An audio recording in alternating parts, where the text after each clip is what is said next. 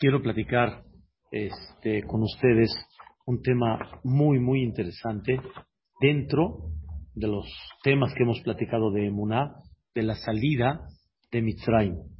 Hay un, eh, hay un versículo, ¿sí? En, eh, hay un versículo en la Perashá de Itro, un versículo muy interesante, en la cual Akadosh Baruj manifiesta al pueblo de Israel desde que lo sacó de Mitzrayim, con qué propósito y a dónde quiere llegar, vamos a decir así, a dónde quiere llegar Dios.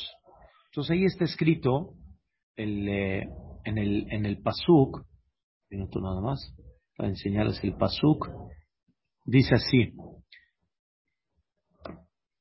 Atem reitem, dicen Perashat Itro, ustedes vieron et asher asiti le Mitzray.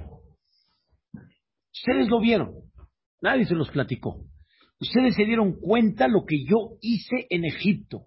Demostré mi presencia, mi poder, etc. Baesa etchen alcancé Sharim y los levanté a ustedes, los cargué a ustedes como aquella que pone por encima sus poñuelos, ¿sí? Como el águila, ¿sí? Que los pone por encima, que como ella es el ave más por encima, entonces, ¿quién puede, la que más alto vuela?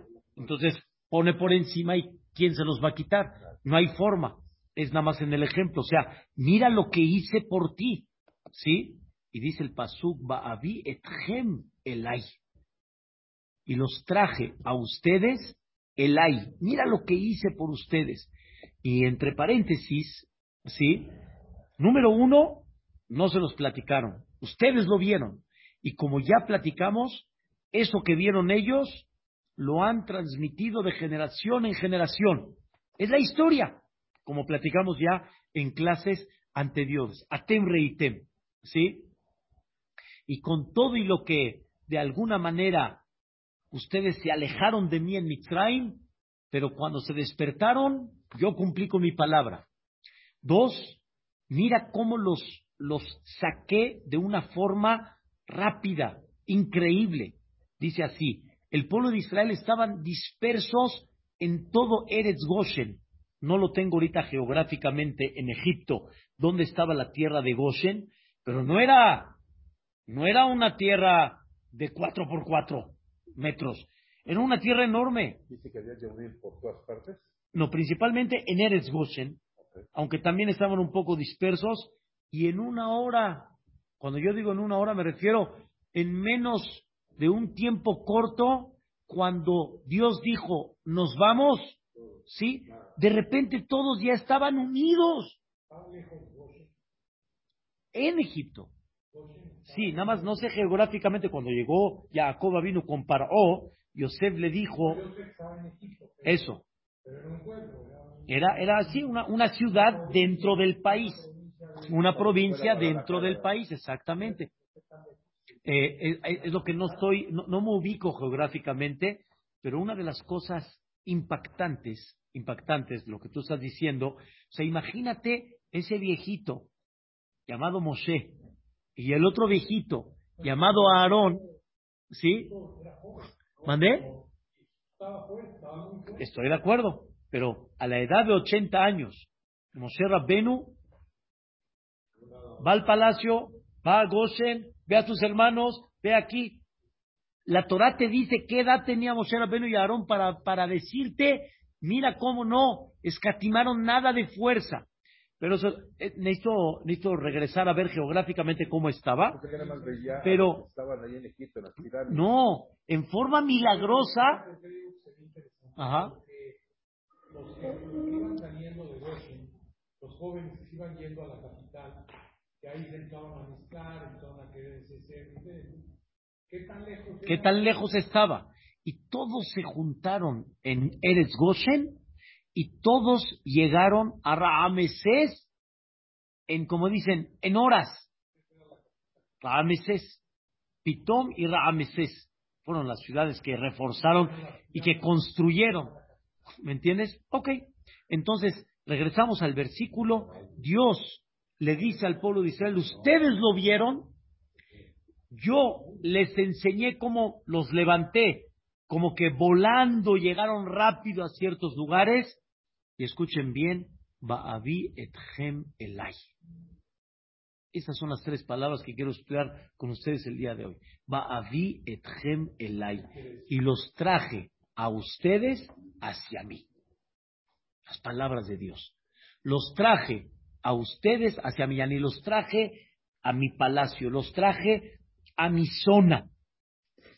¿Qué significa? Y estamos hablando todavía que no había entregado Boreolam la Torah, sino sacó a Lam Israel para traerlos a dónde?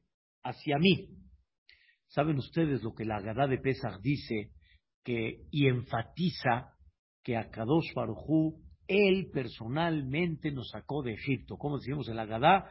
Lo alye de Malach, lo alye de Saraf, lo alye de Shaliach, son tipos de ángeles. ¿Sí? Malach, Saraf, etcétera. Este, el Akadosh Barujú Ubeatzmo. O sea, él personalmente. Y el único, como dicen que fue el intermediario, pero realmente él hizo todo, es Boreolam. A tal grado que no queremos perder esta brújula que no está recordado Moshe en toda la Agadá como un personaje que estuvo, intervino, fue comparó. No, está recordado el nombre dentro de un pasuk que recuerda la Agadá, de un todo un versículo. Pero no está recordado Moshe como, y Moshe fue, y Moshe habló, y Moshe dijo, nada, para que no veas en absoluto que nada más no le acredites, digamos, y realmente el mismo Moshe nunca se acreditó nada. Siempre cuando Moshe llegó, ¿qué le decía para Oh? Así dijo Dios. Nunca Moshe se acreditó absolutamente nada. Y después Paro le dijo, quítame este dolor de cabeza. Le dijo Moshe, ¿cuándo quieres que le pida a Dios? Yo le voy a pedir a Dios. ¿Cuándo? ¿Para qué momento? Dime, tal momento, tal hora. Así será. Pero Moshe le decía, porque Dios me va a decir, yo le voy a decir a Dios lo que tú me pediste y le voy a pedir que así lo haga pero todo el tiempo la presencia, ¿quién fue? Hola. Aquí viene de Trata Shem el tema que quiero compartir con ustedes. Número uno, Moshe Rabbenu, este punto lo mencionamos, pero además vamos a ampliarlo. Moshe Rabbenu, cuando Dios le dijo, ve a Mitzrayim, dile al pueblo de Israel que, los, que, llegó el momento de salvar, etcétera, y le dijo Moshe a Boreolam, ¿y si no me van a creer? Cualquiera puede llegar y puede decir y... La prueba está que el 80% no hijo, a ese punto iba a llegar. Nada más esa es la segunda. Bien, bien, a esa iba. Ese es el punto que quiero destacar, pero un poquito diferente. Dios le dijo a Moshe, perdóname, me ofendes. Mi pueblo sí te va a creer que viniste en nombre de Dios, etcétera. En ese punto no hubo uno que no le creyó. Dice el Pasuk, llegó Moshe Rabbenu, vaya amén ha'am, y el pueblo le creyó. ¿Está escuchando?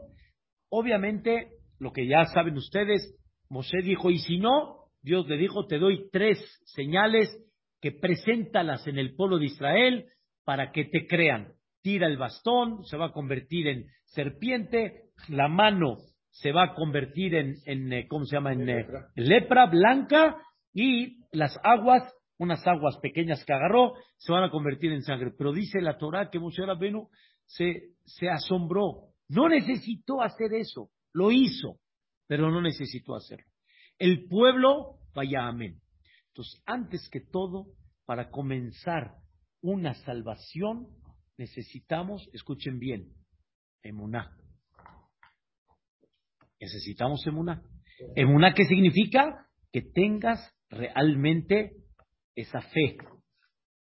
Fe, como ya explicamos, confía en mí, cree en mí. ¿Ok? Esa fase de comienzo estuvo bien. Nada más que creen.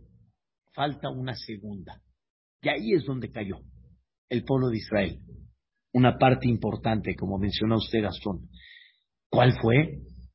La voluntad de querer, escuchen bien, cambiar.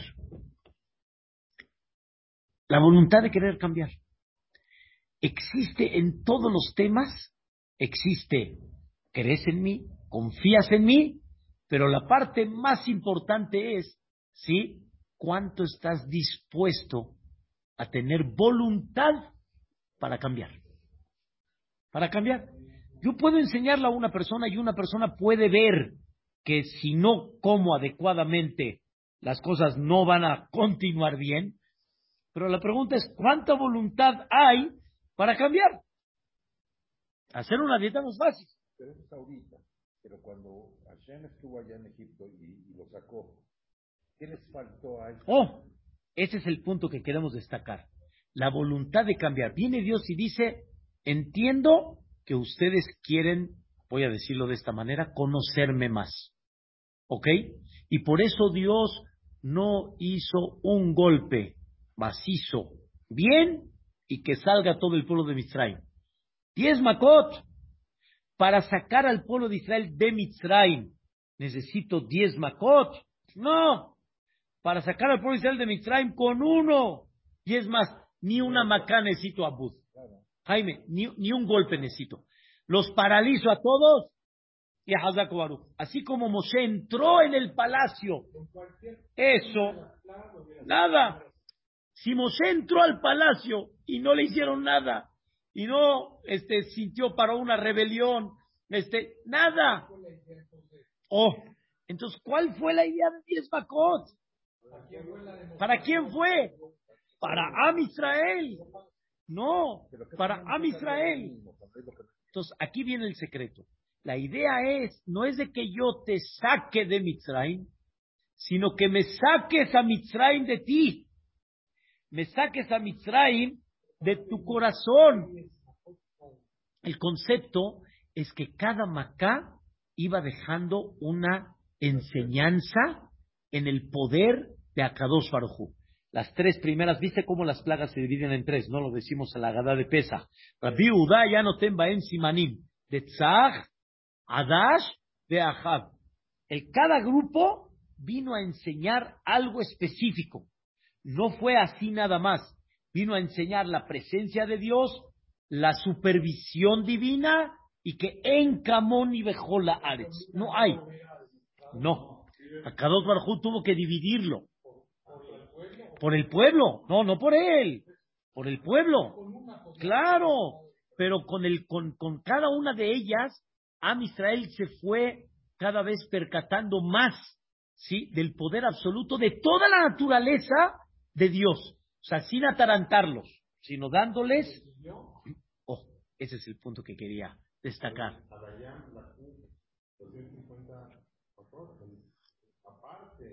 Y aparte de lo que vieron en Mitzrayim, todavía en... Eh, ahora, de cada... De, de, oh, ese es el punto que quería hablar el día de hoy. Ya hubo nueve, ahí, ahí me voy a quedar, hubieron nueve, este, tres grupos de tres, nueve Makot, donde Dios ya demostró en una forma muy clara, muy concisa. Ahora viene Moshe Rabbenu y le dice al Am Israel, dice, señores, esto no es nada más para decir, estoy libre. Estoy libre. Si no hay algo más profundo. Dentro de todo este espectáculo hay un compromiso. Avi etchem elay. Los quiero traer hacia dónde? Hacia mí. Quiere decir, no adaptas a Dios en tu vida, sino adaptas tu vida a Dios. El eje central no eres tú y adaptas a Dios como diciendo Allah a, tu sistema. No. Es adaptas tú hacia Él, hacia Boreolam. Y viene el Am Israel y escuchan esta parte y dicen, no, Escúcheme la idea, por favor. No que dejaron de creer. Sí, Dios es grande. Dios es todopoderoso. Dios es lo máximo. Pero de eso a que yo me comprometa, ese Naase Benishma, ese haremos y escucharemos, ahí ya no.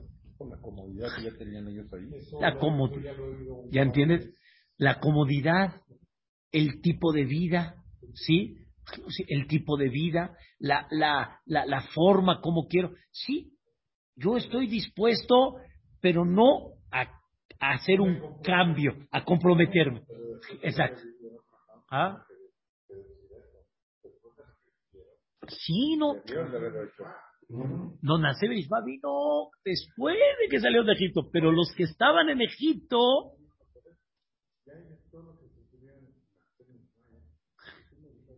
Es- en- Pero ese nace Benishma, ¿qué incluye? Toda una vida cambiar, completita. Cambiado. Entera. No. ¿Sí? Pónganse a pensar, pónganse a pensar un minuto, pónganse a pensar un minuto, ¿qué significa, qué significa ser Yehudí? El ser Yehudí no es ser como todas las naciones con ciertos o muchos reglamentos de vida. Que hay reglamentos que para unos son A y para nosotros son B. Tal vez para nosotros la dieta es kashrut, un decir, y para otros la dieta es otra cosa, y no kashrut. Y, ta- y para muchos goim, como les he platicado, fue una vez este, el comité de kashrut en, en, eh, en Baltimore, hay una supervisión muy conocida llamada este, este Starkey, la estrella acá, era Moshe Heinemann y, todo su equipo, y les contaron de que hay 14 millones de gente en Estados Unidos que come kasher. Kasher. ¿Cómo? Hay 6 millones de Yehudim, ¿sí? Y no todos, Isaac, son religiosos. Y estás hablando de 14 de mi- millones de personas que comen kasher. La respuesta es, venden el kashrut no como algo espiritual, sino como algo de limpieza. Entonces, tú puedes vivir un Yahadut, ¿sí? Que realmente el punto y el eje central, ¿cuál es? Tu comodidad, tu vida, tu comida, etcétera, pero le acomodo y le pongo la parte, vamos a llamarle, de reglamentos. Y viene Boreolam y te dice, no, ese no es el propósito. El propósito realmente es un cambio, como decimos aquí en México, radical. Avi etchem elay. Entonces no es dejar de comer, por ejemplo. Eso, no es nada más dejar de comer. Es, la razón Es por la cual vivir de más espiritualmente, vivir más conectado con Dios. No es quedo bien con Dios para que me vaya bien acá. Y realmente, Diosito, ¿qué quieres para que me mandes Parnasá? ¿Kasher? Órale, kasher. ¿Qué quieres para que me vaya perfecto? ¿Quieres eh, pureza familiar? No, pureza familiar. Ya ni estamos pensando más en el castigo, ¿sí? Y vamos a tratar de evitar eso y no pensamos realmente en la unión. Y vamos a dar un ejemplo de hoy en día de lo que en todo Eretz Israel se habló. El famoso Rabhaim Kanievski. Rabhaim Kanievski no vivió más que una sola vida en términos generales. Él vivió espiritualmente conectado con Dios, la esencia, no había este, los intereses personales, los deseos y los placeres mundanos. Y, una persona dice, pero espérame, esto es imposible vivir así. Esto es imposible llevar a cabo ese tipo de vida. Y escuchen, aquí viene el secreto de lo que quiero explicar. Dios te dice, hay dos formas como tener un placer. Hay el placer material y hay el placer espiritual. Espiritual total. ¿Sí? Así como un ejemplo que he dado, ¿cómo se imagina uno a un genio? Despeinado, despeinado, despeinado. ¿Por qué? ¿Por qué está despeinado? porque no le importa eso. Sí, no le interesa. no es, no es relevante. Sí, porque, ¿por qué no los hace? Todo es, eh, eh, así los, eh, ay, así todo. ¿Por? ¿Por qué? Están en su mundo. No les interesa todo eso. No toma lugar. No toma lugar, no digo que está bien o está mal ahorita, no toma lugar si se manchó este, el, el, el traje, eh, aunque no debe ser así, una persona tiene que estar bien, presentable, limpio, pero no, toma lugar, no es relevante, no es relevante. Su cabeza está en otra, su placer es otro. Su placer es, híjole, ese detalle de la física y el átomo y el estar concentrado en eso. Ese es el placer que él tiene. Esa es la. No hay un steak, no hay un este, ¿cómo se llama? Una montaña rusa, no hay un juego en Las Vegas, nada, se lo me lleno. no le interesa. Es un ejemplo nada más para entender que Boreolam te dice, en este Pesaj hay una libertad. Zeman Hairuten. Hay una libertad. Y hay una frase que dice, este, hay una frase que dice eh, eh, en Ardit, todos los días lo decimos en Ardit, a mí me vuelve loco cada vez que digo esta frase, o sea, eh, me concentro en ella, impresionante, dice así, et amo Israel mitoham, Dios golpeó con su furia todos los primogénitos de Mitzrayim, et amo Israel mitoham, y sacó al pueblo de Israel de ahí adentro, de Olam, a una libertad que eterna. ¿Quién me puede explicar esto? Nos sacó a una libertad eterna con todos los contratiempos que ha pasado a Israel en general y en particular. Eso se llama libertad. Problemas, dolores de cabeza, situaciones. Eso se llama Hairut Olam. Eso se llama libertad.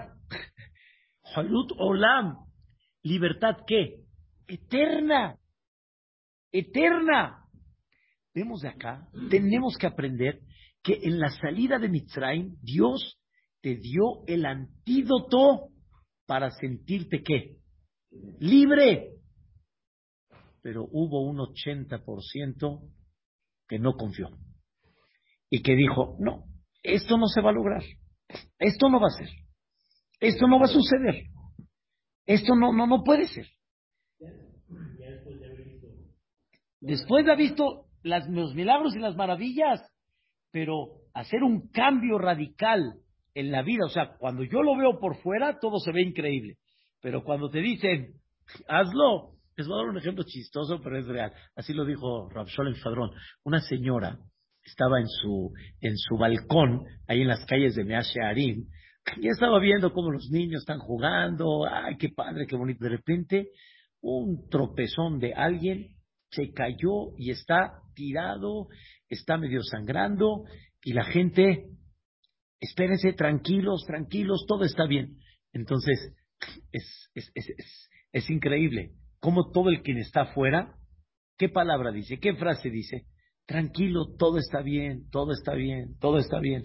Entonces la señora, sí, bajó, ella vio la escena, bajó y le dijo a la gente, yo vi, yo vi, todo está bien, todo está bien. Cuando se fue acercando, y se fue dando cuenta que ese niño que cayó parece que era alguien conocido, nada más y nada menos que su hijo, empezó a gritar, ¡Ey! ¡Ey! Y toda la gente que dijo, todo está bien, tranquila, todo está bien, todo está bien. Siempre cuando es para afuera, todo está bien. Cuando le toca a uno, ya no. Entonces, la grandeza de Dios puede ser increíble, pero ¿hasta cuánto estás dispuesto a cambiar, a comprometerte que existe esa posibilidad de vivir libre toda la vida. No que no hay contratiempos, no que no hay problema. Es libertad donde? Aquí adentro. La paz, adentro. El sentirse que estoy en buenas manos, en sentirse que es parte del, de la tranquilidad, es parte de mi misión que tengo en la vida, es parte de lo que tengo que tener. O sea, vivo tranquilo. Oh, no. Esa tranquilidad es la que una persona tiene que buscar trabajando esta espiritualidad y la consigue. Entonces, ¿qué se habló de Rabhaim Kanievski en los últimos, las últimas ocasiones aquí en México y de su yerno? Lo escuchamos, que todavía está aquí, Rabbe Zelling, este Braverman, Shlita, dijo, es que en casa de mi suegro yo lo conocí 40 años y mucho más antes. Dice, en esa casa no dejaron de haber contratiempos, asuntos, temas, pero se veía una paz, se veía una tranquilidad donde uno dice, espérame, ¿en qué país vives, mano? ¿En qué país vives? Entonces hay una historia de uno de los grandes hajamim, alumnos del Baal Shem Tov, se llamaba Rabzushe, y había una persona con problemas y detalles y demandas, como dicen, y le fue con su rebe y le dijo, jajam, ayúdeme, ¿cómo le hago para esto? Le dijo, te voy a mandar con Rabzushe, platícale a Rabzushe tus problemas, él te va a ayudar. Se fue, preguntó a dónde vivía Rabzushe, ya ni en el pueblito. Pero llegó al pueblito, no, fuera del pueblito, ahí por donde ni calles hay, lodo, llegó a una cabañita, salió un chaparrito así, Rabdushe, y le dijo, ¿usted es Rabdushe? Y dije, así, es que me mandó mi rebe y me dijo, ya ni sabía ni cómo preguntarle, si no puede ni con su alma el Señor, y ahora me va, a mí me va a venir a enseñar. Pero al final le dijo, le dijo Rabdushe, no, no, no entiendo tu jam que quiere, dice, yo no sé qué son problemas en la vida, no. No, no, conozco que son problemas, no. Son retos, no son problemas. O sea, no, entiendo todo. Todo está bien, todo está tranquilo. Son retos, son... son ah, y esa filosofía es nada más donde está Dios. Ese es, ese es el mundo donde está Dios. Ese es el Va'aviet Gemelai. Ese es, los quiero traer hacia mí. Confía que sí se puede confía que sí hay forma, que sí hay manera, que sí existe esa posibilidad de que cuando tú haces un cambio completamente, entonces yo te voy a, a demostrar que lo que humanamente aparentemente no se puede, sí se puede. Sí hay forma de llevarlo a cabo. Es una cosa espectacular. Entonces, ¿ah?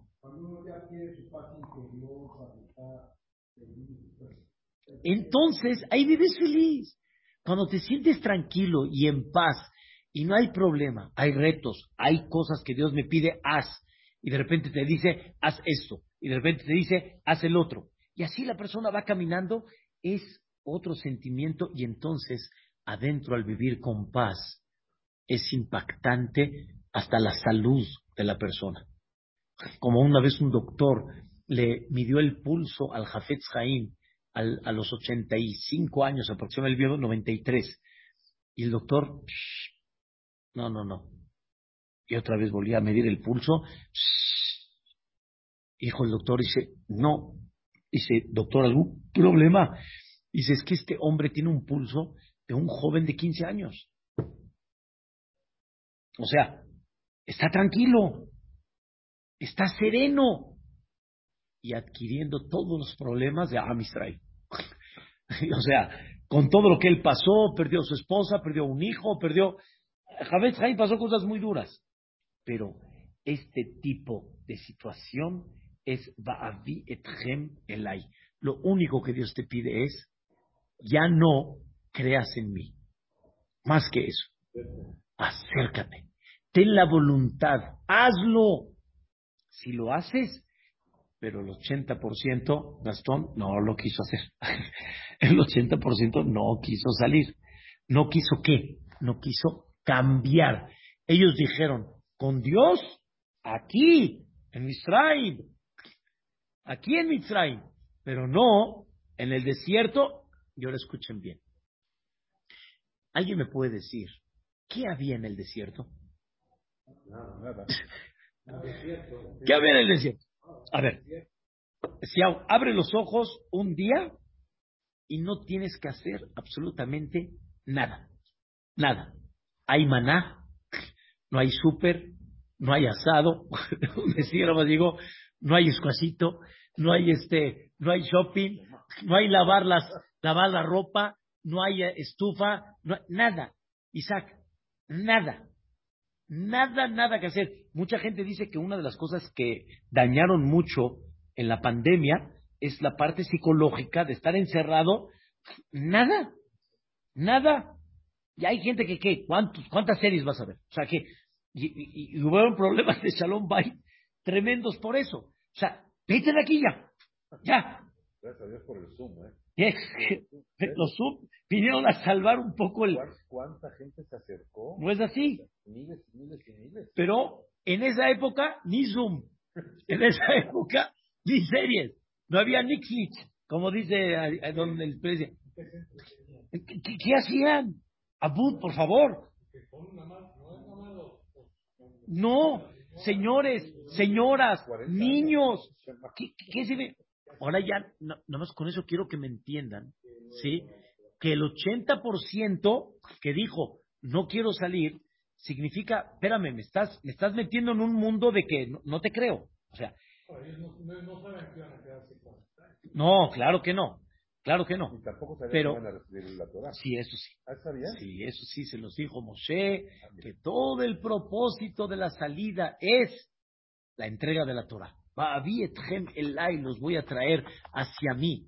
Dios no nos entregó, sí, como dicen, un libro de urbanidad. No nos entregó un código de leyes nada más. Nos entregó una Torah, como explicamos en la primera clase que hemos platicado en toda esta serie de Emuná, nos entregó una Torah que nos conecta. a Shanu, nos conecta, nos santifica. ¿No es un instructivo de vida? No, es más que eso. Ese instructivo es la base, pero es más que eso. Te santifica. Como explicamos en una clase, cuánto la Torah provoca un cambio, cuánto empieza, se empiezan las, las, eh, ¿cómo dice? Las, las conexiones a despertarse y a sentir ya ganas de querer venir a un knis, querer venir a rezar, querer estudiar un poquito más, querer cumplir un, un poco más de mitzvot. Esa es la conexión. Entonces es algo mucho más profundo que eso. Por eso, cuando leemos el Shema, nos tapamos los ojos. Normalmente cuando una persona le tapa los ojos es una forma de manifestar, concéntrate, empieza a figurar algo muy especial en tu vida. Eh, Abud, figura algo especial en tu vida. ¿Qué, quieres que figure? A ver, como dicen, cierra los ojos y ¿en qué quieres? ¿En qué, qué, qué deseo quieres? ¿Qué, ¿Cuál es el tema de cerrar los ojos? Concéntrate en algo que se llama Hashem Elokenu Hashem qué? Ehad. ¿Saben qué es Ehad? La única y exclusiva causa de vida es Ehad, es Boreolam. No hay otra, no hay otra. Pero una persona puede preguntar, ¿se puede lograr? La respuesta es, uno propone y Dios dispone. Y cuando la persona lo hace, empieza a haber una ayuda celestial enorme enorme, enorme. Nadie puede entender tantas cosas que grandes jajamim lograron en un corto tiempo. ¿Cuánto tiempo vivió el Arizal? El famoso Arizal, Gloria Ashkenazi, el que hasta, hasta el día de hoy está basada toda la tefilá y tantas cosas. ¿Cuánto, ¿Cuánto tiempo vivió? 36 años. 36 años. No, 36 años vivió. ¿Cómo? En 36 años logró todo eso. ¿Cómo, fue? ¿Cómo le hizo? No hay duda que es nada más porque él lo hizo. Él lo hizo. Es un duda. Él lo hizo. O sea, Boreolam le abrió las, los manantiales de la sabiduría bajo el esfuerzo máximo que él hizo. Y sobre eso escuché un ejemplo maravilloso. Había un concurso de aquella persona que llegue a la cima, tipo al, al, último piso de tal edificio, por escaleras, ¿sí? va a tener el premio del rey, el premio máximo del rey. En sus marcas listos fuera. Pero qué escaleras. No, qué escaleras. Mamás, la, la gente subía, subía, subía. Y viste cómo estos edificios de, Estados Unidos que están encerrados adentro de las escaleras por, cuestiones de incendio y adentro hace mucho calor y no hay una, no es así, es El Salvador, como está así todo. Se estaban, no había forma. Unos llegaron a X piso, otros llegaron a X piso y dijeron, no, ya, no hay forma, no hay forma. El rey nos está pidiendo algo imposible. Imposible. Uno dijo, yo voy a hacer lo máximo. Cuando me desmaye, ay, ya, ya, ya, no pude llegar más. Justamente cuando estaba en sus últimas, como dice, el esfuerzo máximo que hizo, de repente ve, dice, por haber hecho el esfuerzo tan grande, un elevador al último piso. Entonces, ¿por qué, a mucha gente que es tan, tan estudiosa de la Torah, le pone a hacer tanto reto, y si, si, si el estudiarse, el acercarse a él, nos va a beneficiar y nos va a llenar con más cosas. ¿Por qué tanto reto? Hay algo interesante lo que usted dice, pero no nada más su existencia es el beneficio general, sino también hay algo particular de él mismo. También ese reto propio, que con ese reto vaya subiendo un nivel mayor todavía y vaya diciendo, híjole, Dios mío, ¿para quién estoy trabajando si no para ti? ¿Por qué me la pones así? Y con todo eso confía, se queda callado y entiende, eso lo hace cada vez más espiritual y por eso llega a niveles que su palabra delante de Dios es la ley. Su palabra es la ley y se cumple de una forma impactante. Y eso es lo que Akadosh Baruj nos está pidiendo de una manera muy clara. Moshe Rabbenu dijo, no me van a creer. Y Dios dijo, ese no es el problema, hijo. No es que no te van a creer. El problema es cuánto van a estar dispuestos a sacrificar por mí. No es que no te crean, sí te van a creer, pero están dispuestos a sacrificar por mí y el 80% al final no estuvo dispuesto. Y ese es el tema que el Yehudí tiene que, que, aprender mucho de esta gran noche de pesa y de todos estos siete días, siete días de pesa.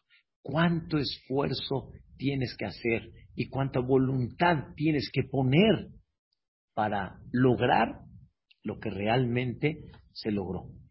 Y por eso, de lo que dijo Vamos a ver las historias desde Abraham vino hasta el que gusten y manden, todos pasaron contratiempos impactantes. Una vida tranquila. David Amelech, David, Melech Israel, está uno cantando y, y, él, ¿cómo la pasó?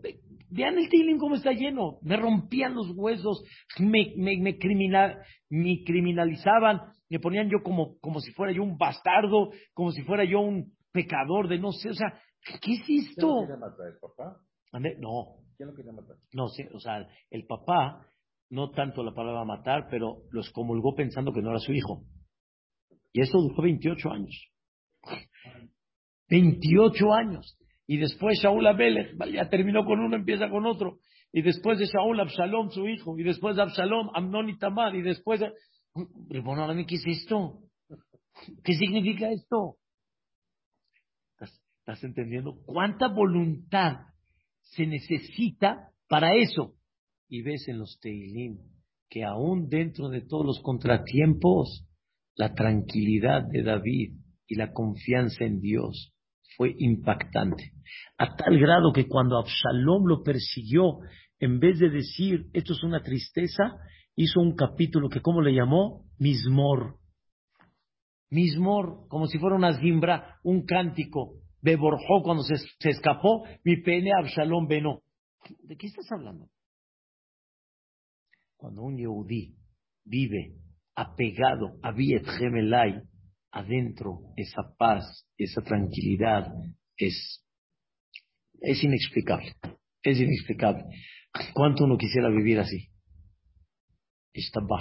No es así, Abud, pero se necesita mucha voluntad, mucha entrega, y Boreolam dice, vienes conmigo, me despido con este pasuk. Oz bimkomo. A donde está Dios, bimkomo, en su lugar, hay fuerza y hay alegría, que no termina.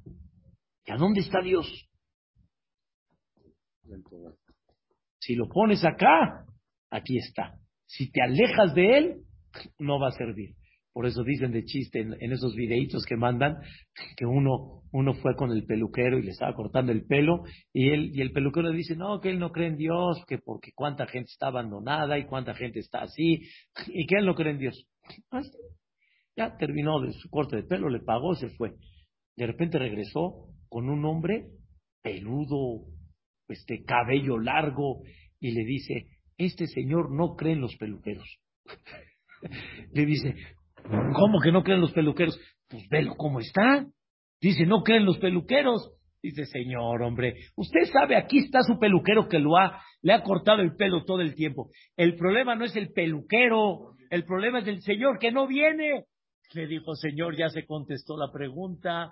El problema no es el que no tiene parnasá, el que no, ya ni, el problema es Dios no existe. No, Dios ahí está. El problema es que el Señor se alejó.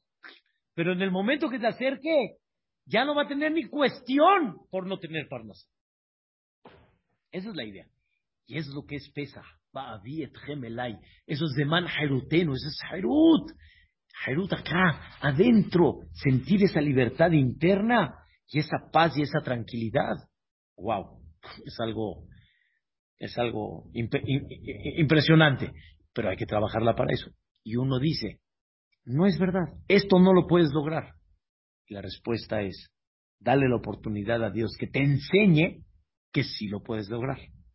Y cuando Dios te lo enseña, no hay límites en esa, en esa fase de tranquilidad y de alegría que la persona pueda vivir. Por eso, grandes jajamín, lo único que hicieron en su vida principalmente es sonreír a la vida, sonreír a la gente. No hay, no estoy de humor. no estoy ahorita eh, no tengo, no estoy de humor. Sonreír todo el tiempo. Salda, que aprendamos este mensaje porque de veras es bárbaro y básico para toda la vida y hay que aprovecharlo ahorita en este pesaje. Amén, ve amén.